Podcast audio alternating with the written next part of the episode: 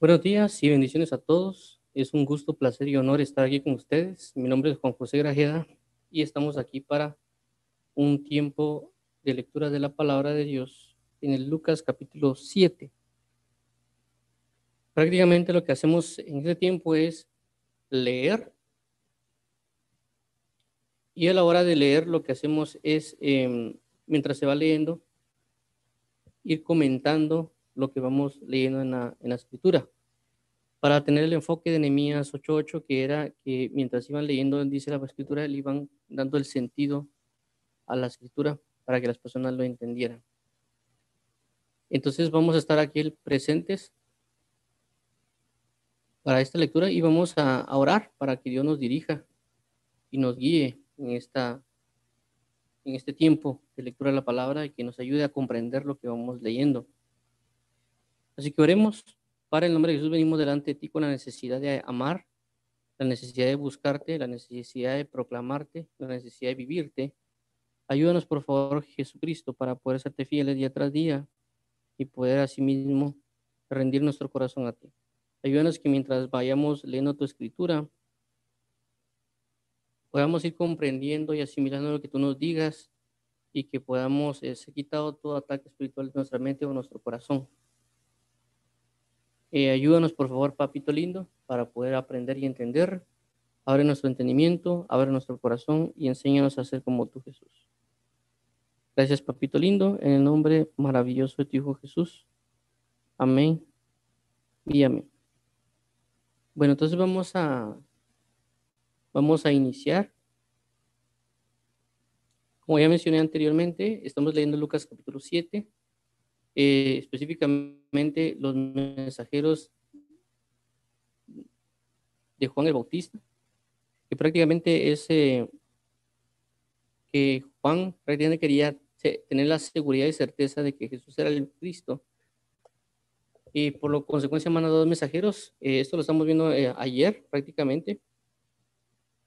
Pero vamos a ahondar un poquito más en esto. Ya hablamos prácticamente de estos mensajeros, pero vamos a volverlo a leer porque prácticamente nos quedamos con el versículo, eh, creo que es 22, si no estoy mal. vamos a leerlo completamente otra vez y vamos a aprender realmente un poquito más de, lo, de, estas, de esto de acá. Veamos eh, lo siguiente. Dice, Jesús sana al cielo. Perdón, no, me puse mal el nombre. Ah, perdón. Los mensajeros de Juan el Bautista. Lucas 7, 18 al 35. Dice, los discípulos de Juan le dieron las nuevas de todas estas cosas y llamó Juan a, dos de sus discípulos y los envió a Jesús para preguntarle, ¿eres tú el que había de venir o esperamos a otro?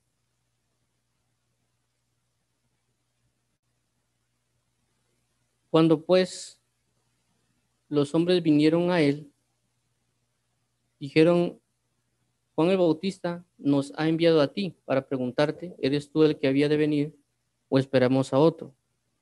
En esa misma hora sanó a muchos de enfermedades y plagas y de espíritus malos y a muchos ciegos les dio la vista. 22. Y respondiendo Jesús les dijo, id, haced saber a Juan lo que habéis visto y oído. Los ciegos ven, los cojos andan, los leprosos son limpiados los sordos oyen, los muertos son resucitados y a los pobres es anunciado el Evangelio. 23. Y bienaventurado es aquel que no haya tropiezo en mí.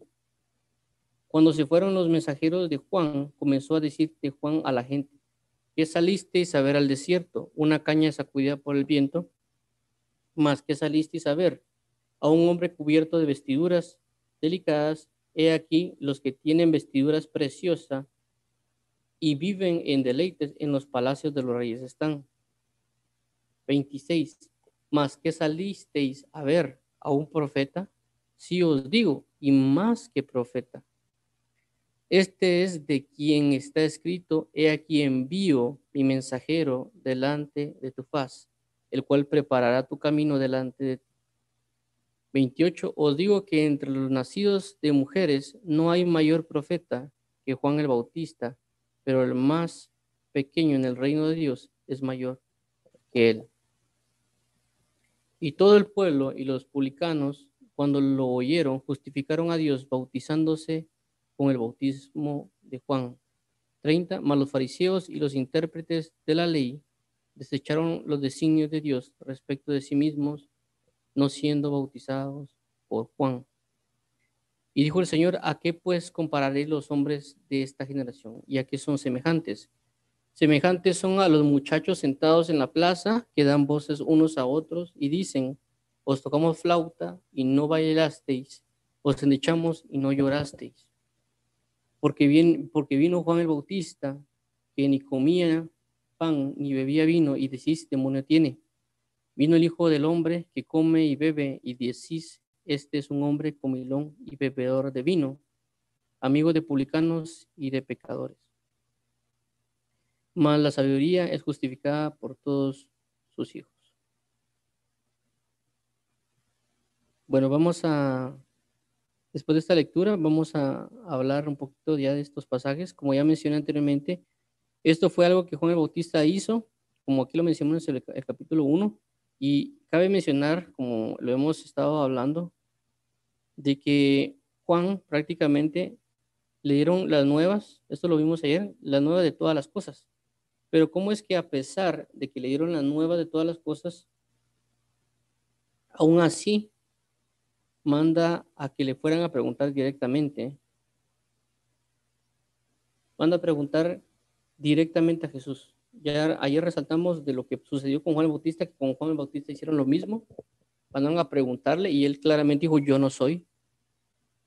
Y, y resaltó el versículo de Isaías para confirmar quién él, era. Y tal vez él esperaba una misma respuesta tal vez de Jesús, pero vemos de que Jesús fue un poco diferente a la hora de responder esta pregunta de parte de Juan el Bautista. Aquí no estoy incurriendo tanto de que, pudo percibir Juan el Bautista, de, todo lo que ya vimos ayer, del hecho de que Juan el Bautista, pues, eh, simple y sencillamente tuvo tal vez una crisis o, o, un pensamiento según lo que ya habíamos conocido, lo que ellos tenían con respecto a la venida del Mesías y muchas otras cosas más que podían estar ahí encerradas. Eh, pero hoy quiero concentrarme en, o lo que veo acá es de concentrarnos en la parte de las respuestas que Dios da. Y ese es el enfoque de acá. Recordemos que Jesús es Dios, solo que hecho carne. La Biblia dice de que Jesucristo es la esencia viva de la imagen de Dios. Eh, la Biblia también dice que Él es Dios en carne. Eh, esto lo habla tanto Timoteo como Segunda de Juan. Y vemos acá eh, cuando los discípulos en el versículo 20 les le comienzan a preguntar a Jesús por medio de Juan Bautista de que si él era o no el que, el que habría de venir, es decir, el Cristo. Y es la, respuesta de Jesús fue bien interesante porque él no les dijo, eh, miren, si yo soy, como ya mencioné ayer, eh, y de que hay personas que les gusta así las cosas claras. Uno no le gusta que uno titubee o que uno se alargue en las respuestas y que si uno se alarga una respuesta, eh, pues ya les incomoda o se enojan. Eh, sino que no fue Jesús claro decir sí, yo soy, sino lo que hizo fue dar un testimonio. Miren, como dice acá, en esa misma hora sanó a muchos de enfermedades y plagas y de espíritus malos y a muchos ciegos les dio la vista. Y respondió Jesús, les dijo, id y haced saber a Juan lo que habéis visto y oído. Los ciegos ven, los cojos andan, los leprosos son limpiados y los sordos oyen, los muertos son resucitados y a los pobres es anunciado el Evangelio. Entonces, eh, y bienaventurado es aquel que no haya tropiezo en mí. Entonces, esto vimos ayer, el, realmente como resalté, Jesús, así como Juan el Bautista resaltó Isaías, también Jesús resalta Isaías, pero con testimonio.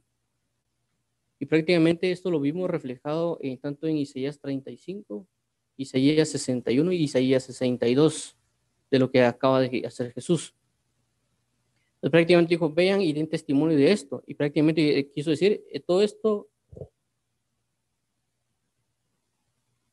todo esto que yo doy está escrito en la palabra. Prácticamente es lo que quiso resaltar Jesús acerca de, de esto.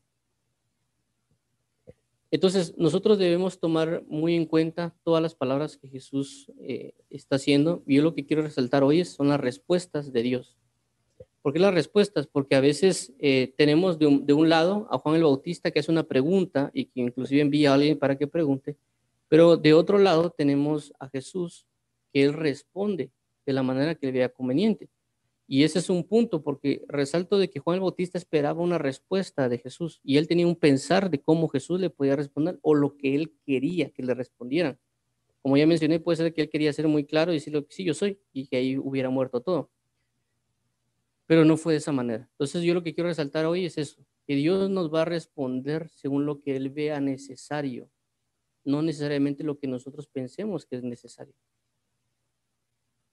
Digo esto porque nosotros, muchos de nosotros le hacemos muchas preguntas a Dios y a veces uno espera respuestas y a veces uno espera respuestas de la manera que uno quiere. Pero a veces Dios hace cosas como estas. Eh, viene y no nos está diciendo literalmente, porque imagínense que llegue el grupo de discípulos y le dijeron, fíjate Juan eh, que nos mandó a decir esto, eh, que está pasando esto, vimos que sanaba enfermos, vimos que resucitó muertos, vimos todo esto. Pero ¿acaso no es lo mismo que ya le habían dicho? Si vimos acá en el 18, si vimos acá en el 18, prácticamente, eh, prácticamente le volvieron a decir lo mismo a Juan el Bautista, pero lo viste. Si vemos en el versículo 18, es lo mismo que prácticamente ya le, había dicho, le habían dicho a Juan el Bautista. Él fue lo mismo. Puede ser de que los otros discípulos, no sé cuántos discípulos, porque aquí dice los discípulos de Juan pueden haber sido cinco, pueden haber sido diez, pueden haber sido tres. Le dieron buenas nuevas de todas estas cosas. ¿Cuáles cosas? Lo que vimos en el versículo 7 y otros pasajes, de las sanidades y la resurrección. Entonces, ¿cómo es de que viene Juan y vuelve a enviar otra vez a, a, discípulos como para preguntarle a Jesús y Jesús les vuelva a mencionar las mismas cosas? Lo mismo que está encerrado aquí en este pasaje 18. Le vuelven a decir lo mismo. Entonces, ¿cómo así que me vuelve a decir Dios lo mismo? ¿Me? Pero ahorita lo están viendo, estos discípulos a ser testigos y Dios mismo lo está diciendo, miren, aquí está. No fue una respuesta como la que Juan el Bautista dio a los que le enviaron a él. Como ya mencionamos, de que a él le enviaron también eh, levitas y sacerdotes y él mismo comenzó a decir, yo no soy el Cristo, yo soy alguien que bautiza en agua, como dice la escritura, eh, voz que clama en el desierto, preparar el camino del Señor, y todo ese, ese gran eh, cuestionamiento que hizo Juan o que expresó Juan, Jesús no lo hizo. Entonces nosotros tenemos que tomar muy en cuenta esta parte. Dios nos va a responder como Él vea conveniente. Dios nos va a responder con un acto, Dios nos va a responder con palabras, Dios nos va a responder de la manera que Él necesite. Y nosotros tenemos que estar atentos a la manera que Él quiere respondernos es algo bien importante de resaltar. Estos ejemplos lo podemos ver en la Biblia. Podemos ver, por ejemplo, a un, Gedeón, que Gedeón viene y le, pide a Dios respuestas. Dice, Señor, si me has de enviar, confírmame que caiga eh, agua sobre este vellón o no caiga agua, sobre este vellón. Entonces viene Dios y le responde según lo que pidió específicamente Gedeón. Eh, también podemos ver en el caso de, aparte de Gedeón, Podemos ver otros casos como David, que por ejemplo él llora y le pide a Dios que su hijo no muera, pero terminó muriendo y Dios prácticamente le contestó. Le contestó a David no dándole, el, eh, no sanando a su hijo, sino que le respondió dándole un hijo nuevo. Recordemos que David tuvo una relación con eh, Betsabé, si no estoy mal el nombre.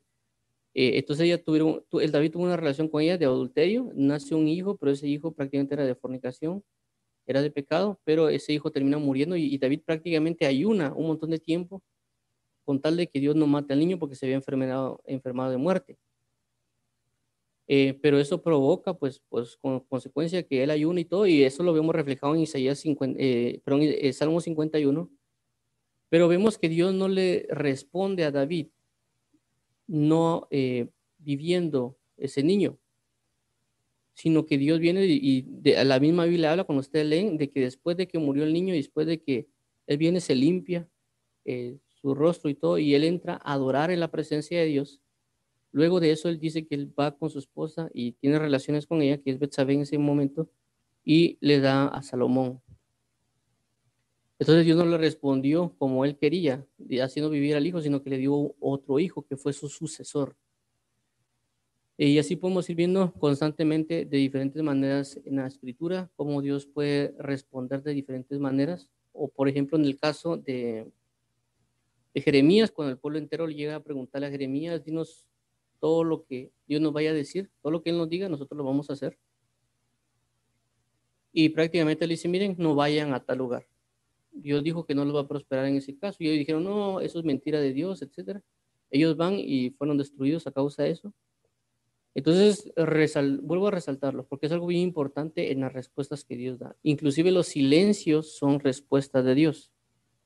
Entonces uno ora y uno puede confundir los silencios que Dios da. Por ejemplo, una vez hablé con una señorita y me dijo, mira, Dios me dijo esto y me lo aceptó. Yo le pregunté esto y me lo aceptó. Yo me quedé como dudoso, porque dije, bueno, no sé qué le, le preguntó algo, pero no estaba yo muy de acuerdo, no creía yo que es. Yo le había respondido. Dije, mira, ¿cómo supiste de que Dios te, te dijo que sí? Ah, porque se quedó callado, me dijo ella. Yo le y ¿cómo así que se quedó callado? Y ella me dijo, ah, no, es que, la, que, el, el, que calla otorga, me dijo. Y ella agarró prácticamente un dicho del, del mundo, de lo que el mundo se dice. Pero por eso es importante leer la Biblia para conocer cómo es Dios y cómo hace las cosas. La Biblia dice en Sofonías de que Dios calla por amor. Él guarda silencio por amor. Es decir, pero no significa que Él esté aprobando lo que yo hago, sino que cuando Él calla por amor, puede ser de que Él, eh, él solo esté examinando la situación y Él nos va a responder. Uno le hable y aparentemente no oye respuesta, pero puede ser que Él esté preparando el terreno para darnos una respuesta en el momento indicado, no solo con palabras, sino con actos. Y aparte de eso, pues también nos puede eh, dar a conocer eh, muchas otras cosas en ese silencio. Puede ser que sintamos su presencia, puede ser muchas cosas que Él puede transmitir, él puede, eh, transmitir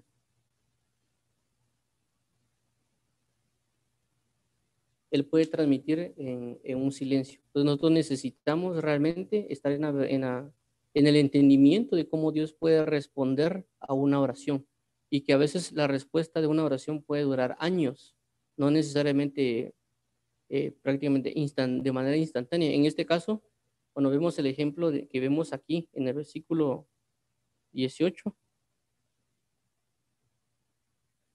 Eh, y perdón, como más adelante sigue, cuando habla de, la respuesta que los dio, cuando dice, esa misma hora sanó a muchos de enfermedades, a plagas y de espíritus malos y a muchos ciegos les dio la vista. Y respondiendo Jesús le dijo, id y haced saber a Juan. Entonces, vemos que si hubiera sido una respuesta concisa, solo únicamente le hubiera dicho, mira, eh, sí, yo soy. Y ellos se hubieran, hubieran regresado. Pero ¿cuánto tiempo duró el, el acto de confirmar esto? De sanar muchos enfermos, de muchas plagas y espíritus malos. Y como dice, en esa misma hora, puede ser que en, esa, en una hora él ah, hizo, realizó todo eso, o pudo tardarse dos o tres horas en la realización de todos esos milagros para confirmarle a Juan el Bautista. Es decir, a lo que quiero llegar es, no fue un tiempo de un minuto, no fue un tiempo, no fue un tiempo de dos minutos, cinco minutos en responder, inclusive basado en la Biblia, sino que fue una hora o dos horas en el, para demostrar que Él era el Cristo y con un, testimonio. Eso significa que Dios a veces no nos va a responder, sí, está bien, ok, etcétera, sino que Él nos va, nos va a demostrar en un lapso de tiempo, puede ser una semana, puede ser un mes, puede ser años, para darnos una respuesta de, de, realmente ciertas cosas, porque todo, Él va a ver el tiempo indicado. A veces nosotros queremos acelerar los tiempos eh, y una de las cosas que he visto eh, cuando hablo con personas o he visto cuando uno observa es de que hay personas que le piden esposa a Dios. Y a veces cuando ellos piden su esposa o mujeres le piden esposo a Dios, prácticamente lo, lo quieren ya. O sea, dámelo ya, dámelo ahorita. Aunque aparentemente no se exprese así, pero eh, se tiene ese sentimiento. Y a veces, y a veces las personas piensan que Dios le va a decir, mira, le dan una foto en la mente de quién es o lo van a ver en la, en la calle.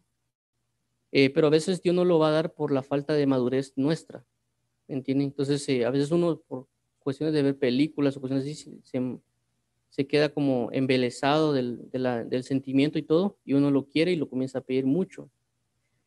Pero Dios no, realmente, Él necesita muchas cosas que uno comprenda y sus respuestas van a ser de diferentes maneras. Sus respuestas no van a ser necesariamente con palabras. A veces nos puede enviar a personas. A veces eh, va a necesitar que leamos la Biblia para que desde la Biblia nos explique. A veces va a necesitar de que eh, uno se dé cuenta del entorno que hay alrededor para darnos respuestas a las cosas. Digo todo esto por uno, por ejemplo, en el libro de Eclesiastes dice de que el, el eclesiasta, el predicador, comenzó a observar todo y comenzó a hallar respuestas de todo lo que había alrededor. Y una de las respuestas que se dio cuenta es que hay que temer a Dios sobre todas las cosas. Eh, también lo podemos ver en el libro de Jeremías, cuando Dios dice, ¿qué ves Jeremías? Y Jeremías dice, yo veo esto y esto y esto, y dice, bien has visto. Decir, que una de las maneras que Dios nos va a responder es preguntándonos qué es lo que vemos. Uno dice, Señor, pero ¿por qué hay tanta maldad? ¿Por qué hay tanto esto? ¿Por qué hay tanto lo otro? El Señor le puede decir, ve y observa lo que hay en el mundo y te vas a dar cuenta de por qué hay tanta maldad. Y como muchas personas dicen, es que si tú eres bueno, ¿por qué pasa eso? Y cuando uno comienza a observar alrededor de lo que hay y Dios nos habla basado en esa respuesta, nos vamos a dar cuenta de que uno nos puede decir es porque el hombre es malo. Pero si uno comienza a observar todo el entorno que uno tiene y comienza a darse cuenta de toda la situación que hay en el mundo, se va a dar cuenta que no necesariamente solo es porque el hombre es malo, sino porque el hombre busca la maldad, que no es lo mismo y uno de otros aspectos espirituales que hay, de cuál el hombre viola, que por consecuencia eh, no hay un verdadero grado. Luego uno observa atrás de la Biblia que dice que el hombre ama más las tinieblas que la luz.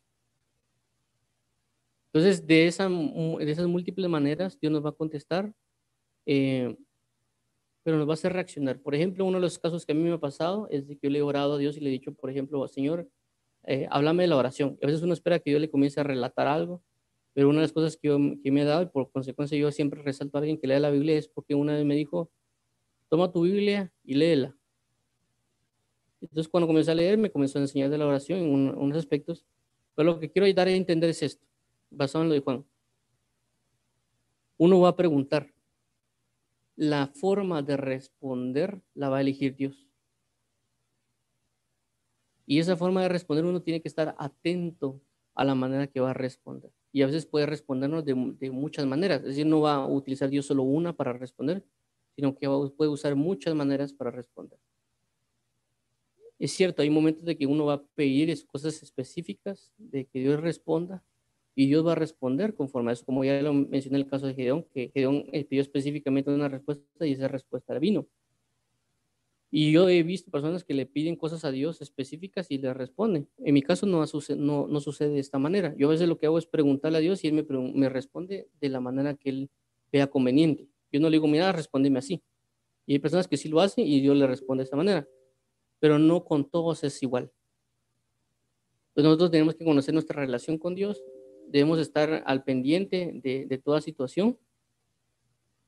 Entonces necesitamos realmente estar al pendiente de todo lo que, de, esa manera de responder. Dios nos va a responder de la manera que veamos conveniente, y, pero para eso necesitamos siempre leer la Biblia para aprender. Ahora vamos a avanzar acá con lo siguiente. Dice lo siguiente de acerca de... El 24 dice, cuando, fueron cuando se fueron los mensajeros de Juan, comenzó a decir de Juan a la gente, ¿qué salisteis a ver al desierto? una caña sacudida por el viento. ¿Qué saliste a saber? A un hombre cubierto de vestiduras delicadas y aquí los que tienen vestiduras preciosas y viven en deleites en los palacios de los reyes están. Más que saliste a saber, a un profeta, si os digo, y más que profeta. Bueno, esto es bien importante acá, ya resaltando la parte de las preguntas, porque eh,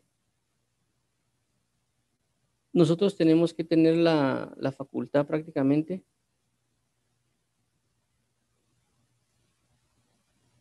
de comprender algo que es bien importante. Y esto importante lo refleja aquí eh, Jesús cuando hace estas preguntas. Cuando no le dijo, ya no les habló a los discípulos, porque, perdón, los discípulos de Juan el Bautista, porque ellos regresaron, sino porque dice que salisteis a ver al desierto, una caña sacudida por el viento ¿Qué saliste a saber? A un hombre cubierto de vestiduras delicadas. ¿Por qué menciono esto? Porque, o por qué Jesús lo menciona. Porque a veces nosotros tenemos la perspectiva de un tipo de ministro. Nosotros tenemos un reflejo de ciertas cosas, inclusive a veces va involucrado por muchas razones de entendimiento nuestro.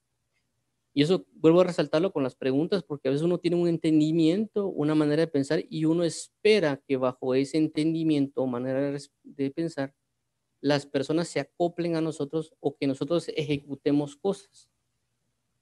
Entonces, cuando habla de Juan el Bautista, ellos pensaban de que tal vez Juan el Bautista iba a venir con vestiduras delicadas, con, predicando, como era profeta, pensaban que iba a estar bien vestido, con, algunos otros aspectos físicos, inclusive tal vez podría ser bello de, de, vista.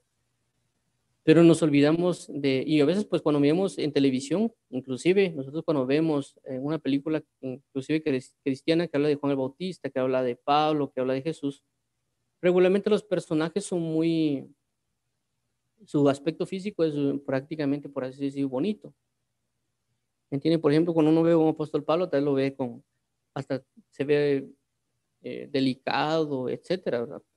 Pero eh, algunos, por ahí había visto un comentario que decía que a veces el apóstol Pablo podía haber sido del calvo, más pequeño bajo y, y, prácticamente un poquito obeso. Entonces, a veces en nuestra mente uno no tiene un concepto de las personas así. Tal vez miramos un apóstol Pablo como sale en las películas, como, como que había hecho pesas de no sé cuántos años, eh, alto, de ojos claros.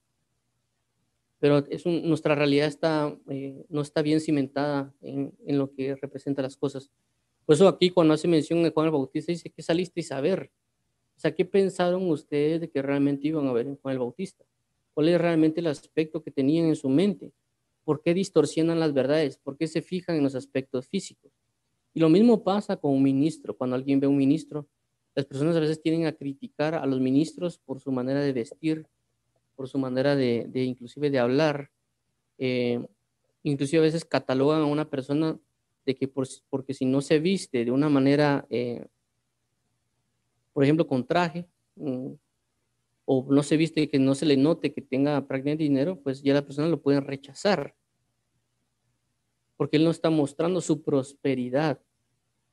Eh, y es un, gran error, pues, ¿me entiende? Entonces, ¿por qué? Porque la Biblia dice, y lo que resalta acá lo habla el libro de Eclesiastes, la misma Biblia dice que el, he visto siervos a caballo y a príncipes andar a pie. Entonces, eh, en ese pasaje Eclesiastés quiere resaltar de que hay personas que se comportan como príncipes, pero no tienen dinero, no tienen prácticamente mucho dinero, tal vez pueden, no pueden verse como sus vestiduras reales, eh, físicas, pero por dentro pueden estar como príncipes. Y hay personas que son eh, prácticamente de, de, la realeza, pero se comportan como necios, es decir, no van conforme a una realidad, una verdad. Y en este caso la gente tenía curiosidad del ministro. Y esto pasa mucho actualmente. Nosotros vemos a alguien, un ministro, y lo queremos juzgar por su apariencia física, lo queremos juzgar porque si tiene una buena casa o un, montón de cosas. O caso contrario, hay personas que también lo critican eh, a un ministro si alguien tiene, se viste bien, dice, no, este es, un ladrón o este es tal cosa. Entonces nosotros tenemos que tener una perspectiva verdadera de lo que significa un verdadero profeta o lo que significa alguien enviado por Dios. Inclusive esto también se relaciona en la manera que alguien habla. A veces pensamos que un predicador va a ser muy elocuente en la manera de hablar eh, o que tiene que ser muy preciso y, o sea, la persona se arma una idea de cómo puede ser un ministro. Pero a veces vemos que hay personas que pueden inclusive no hablar bien o tener mensajes bien sencillos, de repetir las mismas palabras continuamente eh, y las personas rechazan a ese ministro por las palabras que son muy simples o que el mensaje es muy sencillo, no hay profundidad y prácticamente lo menosprecian. Entonces, eso es lo que quiere hacer resaltar Jesús, que saliste y saber. ¿Qué saliste y saber? Es decir, cuando ustedes escuchan un predicador, ¿qué ven? ¿Qué buscan de un predicador? ¿Qué andan viendo un predicador? ¿Andan viendo las apariencias? ¿Andan viendo su elocuencia? ¿Andan viendo de si saca el griego o el hebreo? ¿Qué es lo que andan viendo? Eso es lo que está diciendo, resaltando Jesús, haciendo referencia a Juan el Bautista. Por eso dice, a un hombre cubierto de vestiduras delicadas, a esos quieren buscar, quieren buscar la prosperidad, quieren ver si esta persona es de la realeza. ¿Qué es lo que andan buscando de un predicador? ¿Qué andan buscando de alguien? Dice, he aquí, los que tienen vestiduras preciosas viven en deleites, en los palacios de los reyes están. 26, más que salisteis a ver a un profeta, si os digo, y más que profeta. Entonces, otra vez, ellos tenían la perspectiva, ah, ¿será Juan, Juan el Bautista un profeta? Vamos a ver la curiosidad. Pero no era un profeta, era más que profeta. Entonces vuelvo a resaltar, a veces nosotros nos dejamos llevar por las cosas. Nos dejamos llevar, ah, es que es un apóstol, ah, vamos a ver qué dice el, tal apóstol. Ah, es un profeta el que acaba de eh, está predicando. Ah, vamos a ver qué dice el profeta. El punto es de que nosotros nos dejamos llevar por muchas cosas, por apariencia, por nombramientos, etcétera, y nos olvidamos de la verdad que hay en esa persona. Ya sea de si es un ministro verdadero de Dios, nos podemos olvidar de cómo es él y juzgar sus palabras, examinar lo que sus frutos, por sus frutos los conocéis. Y nos dejamos llevar por las apariencias físicas, nos dejamos llevar por el nombre que la persona se da a sí mismo. Y tenemos que tener cuidado, tener cuidado al juzgar. La Biblia dice, recordemos de que no juzguéis, pero recordemos que cuando habla de no juzgar, es no juzgar basado en las apariencias, no juzgar para condenar, que es algo que regularmente cuando uno ve internet eh, o videos o, comentarios, uno ve cómo las personas juzgan a la ligera, es decir, se defienden usando el no juzguéis para no ser juzgados, pero juzgan a ministros. Eh, y a veces se juzga de una mala manera porque se busca su apariencia, se busca de que es el autonombrado profeta, el autonombrado apóstol, y hacen un cúmulo de cosas y a veces buscan huir a esta persona para criticarla y otros también pues solo porque ponen el nombre de apóstol o profeta buscan eh, ello yo no digo hasta cierto punto que esté mal el hecho de que alguien busque el conocimiento de la verdad, porque sé que un apóstol verdadero de Dios va a proporcionar una realidad espiritual y por consecuencia un crecimiento para la vida de alguien, de igual manera un profeta. Pero a veces nos dejamos llevar por el nombre, como aquí lo menciona en este pasaje. La primera da un, un aspecto de estatus, como lo mencionamos en 25 y otras cosas pero en el, en el 26 habla y resalta la identidad que alguien se puede dar. Cuando a veces ya menciono que alguien coloca en su Facebook eh, que él es evangelista, que él es profeta, que él es apóstol, etcétera, inclusive pastor. El problema con esto, con lo actual, es de que nosotros ya hemos asimilado mucho a los pastores. O sea, ya para nosotros es como un pastor. Y si alguien pone pastor en su Facebook, nadie dice nada. Pero si alguien pone apóstol en su Facebook, ya prácticamente toda la gente pega el grito en el cielo de que se autonombró apóstol. Alguien coloca profeta en su, en su Facebook, ya que él se autonombró profeta o apóstol. Si alguien pone evangelista, tal vez nadie dice nada. Si alguien pone misionero, tampoco nadie dice casi nada. Eh, inclusive si alguien pone maestro, es más, casi las personas no ponen que son maestros de la palabra. Es, es, es un ministerio que a veces muchos menosprecian también. Eh, casi tal vez nadie diría nada, eh, pero es porque hemos asimilado desde ya ciertas cosas. Pero a mí nadie me dice de que si ese pastor que dice ser pastor realmente lo es. Y yo puedo irme un poquito más allá. Eh, las personas dicen que son creyentes. Yo realmente podría cuestionar si son o no creyentes. Las personas dicen que son cristianas. Yo podría cuestionar si realmente son cristianos o no. He visto en perfiles de Facebook, por ejemplo, que personas dicen, yo amo a Jesús. Eh, yo, soy, yo soy cristiano, yo soy tal cosa, pero no reflejan las cosas. Las personas también se están autonombrando. Para mí es lo mismo que hace un apóstol o, lo que las personas llaman apóstol o profeta. Se están autonombrando cristianos, se están autonombrando creyentes. Nosotros tenemos que tener una realidad de las cosas. Si somos creyentes realmente, ¿por qué lo somos? Si somos discípulos, ¿por qué lo somos? Si somos cristianos, ¿por qué realmente somos cristianos? Y no autonombrarnos nosotros, porque estamos haciendo lo mismo que criticamos a muchos, porque muchos critican, no, es que se autonombra apóstol, pero usted se autonombra creyente, usted se autonombra discípulo, usted se autonombra cristiano, usted se autonombra que ama a Dios. Entonces debemos realmente tener una realidad como aquí lo menciona Jesús. ¿Qué salisteis a ver? ¿A un profeta? Sí os digo, y más que profeta. Es decir, el pensamiento que Dios tiene de una persona va más allá de lo que uno puede imaginar. Este ejemplo lo podemos ver también en el libro de Jeremías, capítulo 1, eh, cuando mm, Jeremías dice, Señor, pero yo soy un niño.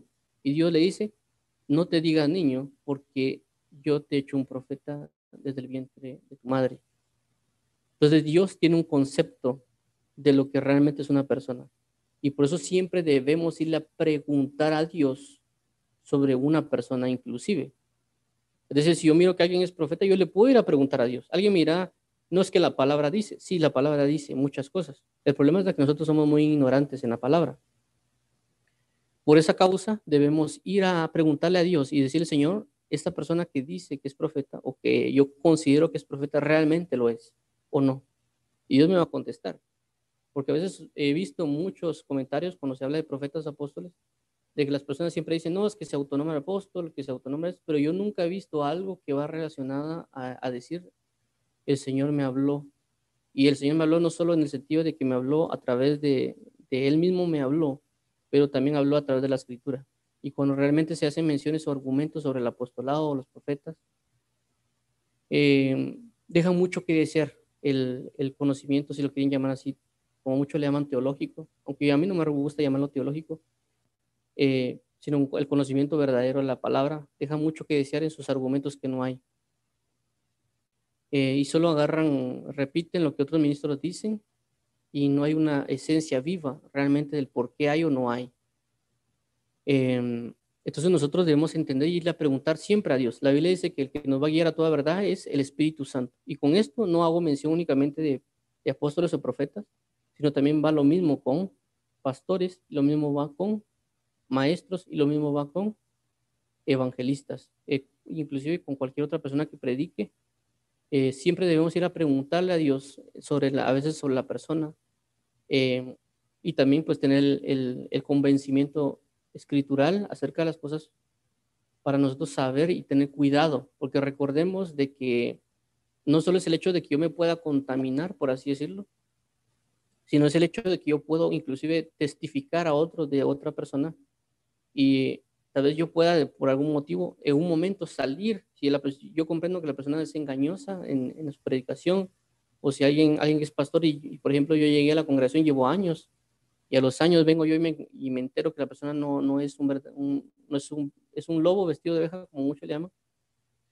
Eh, entonces yo ya convencí a muchos que llegaran a esa iglesia, ¿me entienden? Entonces no, yo tengo que estar bien apercibido para, porque puede ser que yo logre salir bien librado, pero otra persona no. Entonces, como vuelvo a resaltar, vamos a preguntarle siempre a Dios, ¿qué saliste a saber a un profeta? Sí, os digo, y más que profeta. Eh, otro dice aquí, el siguiente. Y aquí vuelve a resaltar Jesús con su respuesta acerca de Jesús, acerca de Juan Bautista. Este de, este de quien está escrito, he aquí envío mi mensajero delante de tu faz, el cual preparará tu camino delante de ti. Entonces, 27 es bien importante porque ya mencionamos de que Juan el Bautista es uno de los pocos que está involucrado en una profecía bíblica de manera individual, es decir, como la Biblia habla de, de los gentiles, o sea, todos nosotros estamos, somos parte de la escritura, pero de una manera generalizada. Pero cuando se habla de Juan el Bautista, estamos hablando de una profecía escritural, porque hace mención del libro de Isaías, específicamente de Juan el Bautista. Eh, son pocos que pueden, podemos mencionar que, fueron parte, que son parte de una profecía así clara de mesiánica.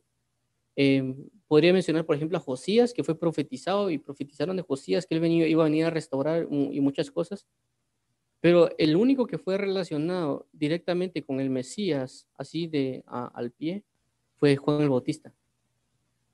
Porque si él venía a preparar el camino, significa que tiene que haber alguien del, del nivel de Jesús.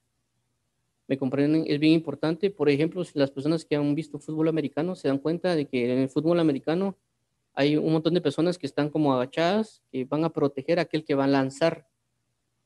Entonces prácticamente lo que hace la persona es evitar que lleguen a la, a la otra persona. Entonces lo que están haciendo es preparando, bloqueando, ¿me entienden? Permitiendo que las cosas se den, porque los otros corredores, cuando agarran la pelota, siguen corriendo.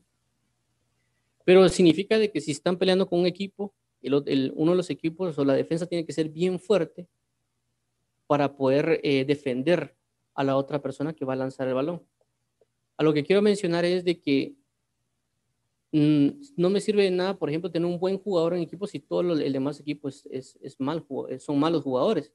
Inclusive en el fútbol, si yo tengo solo un bueno, por ejemplo, si yo tuviera a Messi, eh, como muchos conocen a Messi, pues eso lo menciono, en su equipo, pero ponen un montón de personas que van comenzando nuevas y ponen a otro equipo, por ejemplo, al, al Real Madrid, completo al Real Madrid, y a eso lo ponen a Messi con, con personas desconocidas que son, juegan en la calle, por más que Messi sea muy buen futbolista, no va a poder contra el Real Madrid o contra un equipo. Solo lo, pongo nombres por el hecho de que es algo conocido para nosotros, Entonces, a lo que quiero llegar es de que como Jesús era Jesús, es decir, era el, el único capaz de hacer todas las cosas, necesitaba a alguien capaz de tal manera que preparara el camino. Y por eso Juan el Bautista tenía esa cualidad. El punto es de que las personas tenían un conocimiento erróneo de las cosas. Es algo que mencioné, mencioné también el día de ayer. Cuando las personas tenían un conocimiento de que había bautismos, el problema es que no sabían cómo iba a ser ese bautismo. Porque le preguntan a Juan el Bautista, si, si, tú no, si tú no eres el Cristo, ¿por qué bautizas? Y Juan el Bautista dice, yo bautizo en agua, pero el que viene detrás de mí bautiza en Espíritu Santo y fuego. Y a lo que quiero resaltar acá, con lo que he mencionado ayer y con lo que menciono hoy, de que nosotros tenemos un conocimiento que no va completamente conforme a la verdad. Y que a veces tenemos siempre, o que regularmente yo he visto, las personas hablan, eh, uno cuando habla con personas, cuando uno ve comentarios en internet, etcétera, siempre dicen, es que hay que predicar la sana doctrina y nosotros tenemos la sana doctrina. Entonces, eh, es un gran problema porque cuando uno se da cuenta de su manera de vida, mm, se da cuenta de que no tiene esa doctrina. Eh, y otro punto de que nosotros tenemos que entender que realmente no tenemos una sana doctrina completa. Eh, todo que yo, y eso es lo que yo, lo que yo creo, mi convicción es de que no hay nadie que tenga realmente una completa sana doctrina, completa. ¿Por qué? Porque si alguien es con, con completa sana doctrina, tiene que vivir exactamente como Jesús vivió, exactamente. Eh, nosotros siempre tenemos parte de, de, de falsa doctrina. ¿Por qué? Porque pecamos. ¿Me entienden? Para mí, falsa doctrina es que peque. Alguien que peca tiene falsa doctrina. ¿Por qué? Porque no es conciso, no es verdadero. Una verdadera doctrina significa que viva en santidad constante. Y eso significa que lo, lo manifieste. Alguien va a manifestar realmente si vive en sana doctrina. No. Entonces, la sana doctrina no es aquello que una persona hable de cosas y que esas cosas sean verdaderas o no. Una, una sana doctrina significa, como la Biblia dice que doctrina es una forma de vivir. Si alguien vive exactamente como Jesús vivió, esa persona tiene sana doctrina. Si esa persona no vive exactamente como Jesús vivió, no tiene una completa sana doctrina. Ese es mi conocimiento. Por eso tenemos que siempre ir a la escritura para comenzar a, como dice la Biblia, transformar nuestro entendimiento para comprobar la buena voluntad de Dios. Es decir, que tenemos nosotros falsas doctrinas dentro de nosotros. ¿Por qué? Porque tenemos pecado. La Biblia dice la falsa manera de vivir que aprendisteis de vuestros padres. La Biblia dice arrepentíos, dejad lo malo y aprended a hacer el bien. Si alguien me dice dejad de hacer lo malo, significa que tengo falsas cosas dentro de mí. O si no, ¿para qué me van a pedir arrepentirme? No tiene sentido. Es decir, si yo hago todo bien, la calificación va a ser de 100. Si yo hago algo malo, en un examen la calificación puede ser de 90, puede ser de 80, puede ser de 40, pero no está al 100. Puedo estar aprobado en un grado de que saqué 61, 62 y estoy aprobado, pero no significa que todo lo tenga bien. Entonces, cuando a veces las personas se jactan de tener una sana doctrina, es una jactancia. En ese momento están pecando porque están altivándose. Y a veces critican. Con ellos al ellos identificarse con tener una sana doctrina y comenzar a criticar a todo el mundo, eh, específicamente a personas, eh, ahí hay un problema. Ahí hay un problema por ese aspecto de la falta de, de, no entender que una falta de doctrina que tenemos que vivir, de, poder orar por otros para, bueno, él se, él se equivocó, que Dios lo guíe. ¿Me comprenden? Porque hay predicadores que yo he visto que se confunden, por así decirlo, ¿verdad? Inclusive yo me confundo mucho en aspecto de hablar y un montón de cosas. Pero más que criticarle es orarle para decirle, Señor, ayudarlo. Es cierto que anda bateando, es cierto que puede ser un ministro de la prosperidad, pero guíalo para el arrepentimiento, para que esa persona pueda llevar a, personas a tus pies. Más que solo criticarle cuando uno hable de personas, no, es que ese es un, un falso, este es un sino que realmente tenerlo dentro de la Biblia, porque la Biblia dice, orad por vuestros enemigos. Si una persona cree que esa persona es, es enemigo del Evangelio porque predica la prosperidad, pues ore por él. La Biblia dice, orad por vuestros enemigos. ¿Me comprenden? Pero eso es lo que hacen las personas, es criticar a sus enemigos. La Biblia no dice criticar a vuestros enemigos. Y el ejemplo que usan es, ah, no, es que nosotros queremos defender el Evangelio. Bueno, si quiere defenderlo, ore por su enemigo. Entonces, lo que quiero dar a entender con todo esto es que nosotros tenemos una carencia de conocimiento, tenemos una carencia de verdades o conocemos verdades a medias, como lo que ya mencioné acerca de cuando le llegaron a preguntar a, Juan el Bautista, ¿eres tú el Cristo? ¿Por qué, ¿Por qué bautizas si tú no eres el Cristo? Y Jesús, eh, Juan el Bautista ya le aclara, no, es que yo no bautismo en Espíritu Santo, yo bautismo en agua, pero el que viene detrás de mí es más poderoso que yo, él bautiza en Espíritu Santo y fuego. Vemos el otro aspecto de Jesús cuando Jesús dice, ¿saliste a ver a un profeta? Sí, sí es profeta, pero también digo que es más que profeta. Entonces, el conocimiento que Dios tiene es mucho más grande de lo que yo puedo imaginar. Por eso tiempo tengo que tener una perspectiva de aprendizaje y saber de que todo conocimiento que yo tenga, Dios lo va a ir perfeccionando. Inclusive si yo, yo pienso que sé mucho, Dios me va a eh, ampliar el conocimiento, como el apóstol Pablo dice, y el que piensa que sabe, entienda esto, que no sabe cómo debe de saberlo. Entonces, tengamos bien esta perspectiva. Y digo esto ¿por qué? Porque si tenemos la conciencia bien establecida en entender que no tenemos un conocimiento pleno, de que no tenemos una realidad de las cosas, lo que vamos a tomar en cuenta es ser más cuidadosos y también estar más atentos en ir a consultar a Dios y también más atentos a cómo leemos la Biblia, porque te entendemos que es peligroso. ¿Me entienden? Por eso de que hay, pero a veces sucede de que a veces uno dice muchas cosas que no son ciertas, pero es porque uno toma las cosas a la ligera. Eh, porque recordemos de que los que preguntaron a Juan el Bautista eran estudiosos de la ley. No crean de que en ese tiempo todos eran, unos, eran todos ignorantes. Un ejemplo, por ejemplo, de alguien que era muy conocedor, el apóstol Pablo. La Biblia dice que el apóstol Pablo eh, era mucho más efectivo que muchos otros de sus contemporáneos. También dice que él cumplía toda la ley. Y él era fariseo, es decir, no todos los fariseos eran como los que conocemos, sino que vemos un fariseo como Juan, como como Pablo, pero fariseo, pero era entregado totalmente a la lectura y conocimiento de la palabra. Y él conocía las escrituras, ¿me entienden? También podemos ver otras, por ejemplo, como Zacarías, que también era de ese tiempo y era, estudia, era estudioso también, era sacerdote, porque la Biblia dice que él también era justo. Entonces ellos no, tenían ignorancia total en, en, aspectos, sino que ellos prácticamente dedicaban toda su vida para el aprendizaje de las escrituras y para saber identificar al Mesías que habría de venir, pero aún así se equivocaron. Por eso es importante y por eso siempre resalto que debemos ir a preguntarle a Dios.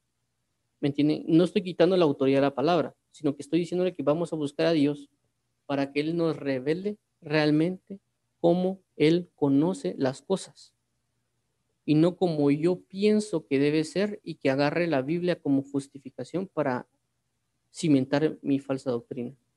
Eh, entonces eso tenemos que tener mucho cuidado, como vuelvo a resaltar, por eso siempre hay que ir a orar y preguntarle a Dios y siempre por eso le mencionan las personas, no necesariamente busquen temas, sino que lean la Biblia constantemente y aparte hagan sus temas.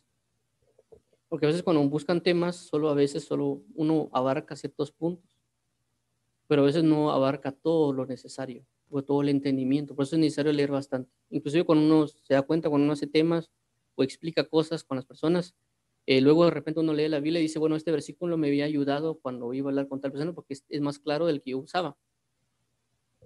Y a veces si uno cuando solo busca temas o le da control F, por ejemplo, al teclado y le sale el listado de versículos, eh, no es lo mismo cuando el Espíritu Santo le revela a uno un versículo que supuestamente no tiene nada que ver con, la, palabra que uno está buscando, con el tema, pero realmente o lo complementa o le explica o realmente dice lo que tiene que decir de una manera más certera de lo que uno puede explicarlo con control F, una búsqueda en Internet, etc. Entonces entendamos esto, como ya vuelvo a resaltar, el conocimiento que Dios tiene es muy diferente del que yo tengo, porque la Biblia dice, porque mis pensamientos no son vuestros pensamientos, así como está el cielo la tierra, así son mis pensamientos acerca de vosotros. También lo podemos ver acá con, Juan el Bautista, con Jeremías, y como también Jesús puede responder a alguien. Por eso es importante leer la Biblia constantemente y meditarla para buscar tener el mismo pensamiento que Dios tiene, así como lo habla Filipenses 2, versículo 5, que dice, y hay esta misma forma de pensar que hubo en Cristo Jesús, o, según la traducción, también dice, y haya esta misma actitud que hubo en Cristo Jesús, o haya este mismo sentir que hubo en Cristo Jesús. Entonces, vamos a dejarlo acá. Primeramente, Dios, mañana continuamos con la lectura hablando un poquito más de, de lo, las respuestas que Jesús dio acerca de Juan el Bautista, como ya leímos, eh, porque hay más testimonio que Dios, que Jesús da acerca de Juan el Bautista, y entendamos esto y, que no, y busquemos que tener una relación con Dios de esta manera, preguntarle, porque Él va a responder, pero Él va a, muchas, en muchos casos Él va a elegir la manera de responder. Y nosotros tenemos que aprender a estar atentos a ver cómo va a responder. Puede ser de múltiples maneras, puede ser de una única manera, pero a veces también como pasó con Juan el Bautista, nos va a volver a decir lo que ya nos dijo. Es decir, aquí ellos testificaron acerca de, de Jesús, las maravillas que estaban haciendo, y Jesús vuelve a hacer todo del testimonio que ellos dieron a confirmar. Entonces él tuvo dos confirmaciones, uno por sus discípulos cuando vieron y oyeron, y lo segundo cuando volvieron a oír y ver, pero específicamente Jesús ya estaba involucrado. Entonces le volvieron a repetir lo mismo. Entonces nosotros tenemos que estar al pendiente también de eso. Que Dios nos va a volver a repetir lo mismo. A veces uno quiere preguntarle y preguntarle y Él nos responde y nos responde. Y uno a veces tal vez no acepta esa respuesta, pero Él nos va a seguir repitiendo lo mismo, lo mismo, lo mismo, hasta que nosotros entendamos. Entonces vamos a orar y entregarle este tiempo a nuestro amado Dios. Eh, gracias, Padre, por este tiempo, por este amor, por esta presencia, por esta plenitud de vida. Ayúdanos a entender más de tu escritura, ayúdanos a entender más de tu verdad, ayúdanos a estar atentos, ayúdanos a no dejarnos guiar por los títulos que alguien se puede colocar. No estamos diciendo que un apóstol profeta sean falsos en este tiempo, sino que sí no tener cuidado de no porque sea apóstol y dejarnos ir o por profeta dejarnos ir a correr como pasó con, con, con Juan, aunque Juan sí era verdadero. Pero siempre irte a preguntar a ti cuál es tu opinión sobre tal ministro, y por consecuencia también nos vas a hablar conforme a la palabra para identificar lo que es o no verdadero. Porque la Biblia dice que el Espíritu da testimonio. Y asimismo tú, Jesús, diste testimonio de Juan el Bautista. Así nosotros queremos aprender a, a recibir el testimonio que tú des acerca de alguien, ya sea porque sea profeta, pastora, en lo que sea, o porque sea creyente, porque sea hijo tuyo, o inclusive puede ser que un niño eh, que sea creyente que haya ido tal vez a una escuela dominical o, cualquier otro tipo, o porque haya leído la Biblia o solo se sepa un versículo. Pero si ese niño viene a nosotros y nos dice el versículo, nosotros no tenemos que ignorarlo, porque realmente en ese momento ese niño se puede es un embajador del reino de los cielos, dándonos una palabra que tal vez él ni sabe que nos la está dando, pero tú lo estás usando para hablarnos a nosotros. Y a veces tal vez nosotros podemos ignorar al niño por decir es que usted no sabe ni lo que hace, pero no entendemos de que simple y sencillamente es usado por Dios, como lo mencionó ahí en tu escritura, Padre, ¿qué salisteis a ver al desierto? ¿Qué perspectiva ustedes tienen de las cosas? Tienen una perspectiva errónea de realmente lo que piensan que es. Yo les voy a indicar lo correcto. Eso es lo que nosotros entendemos, o por lo menos en mi caso yo entiendo. Ayúdanos, por favor, a no tener preceptos o conceptos de nuestra propia o nuestra vieja naturaleza, sino renovar nuestro entendimiento para comprender tu verdad. Te damos las gracias, Padre bendito, por este tiempo. Te entregamos este tiempo a ti, Padre amado. Eh, te damos la gloria, la honra, honor y poder. En nombre de Jesús, amén y amén. Dios los bendiga. Estas son las redes sociales en las cuales estamos, Facebook, Twitter, YouTube, Instagram y algunas otras que por ahí estamos. Dios bendiga y los guarde. Nos miramos primero Dios mañana, pero hoy en la tarde a las 6. Y brevemente Dios mañana también a, a las 7 de la mañana y 8 de la mañana para la lectura y oración. Eh, y en la noche para las enseñanzas, a las seis hoy para enseñanza y mañana para una predicación a las seis de la tarde. Dios bendiga, los guarde, paz y gozo sus corazones. Un abrazo en Cristo Jesús. Dios bendiga a todos.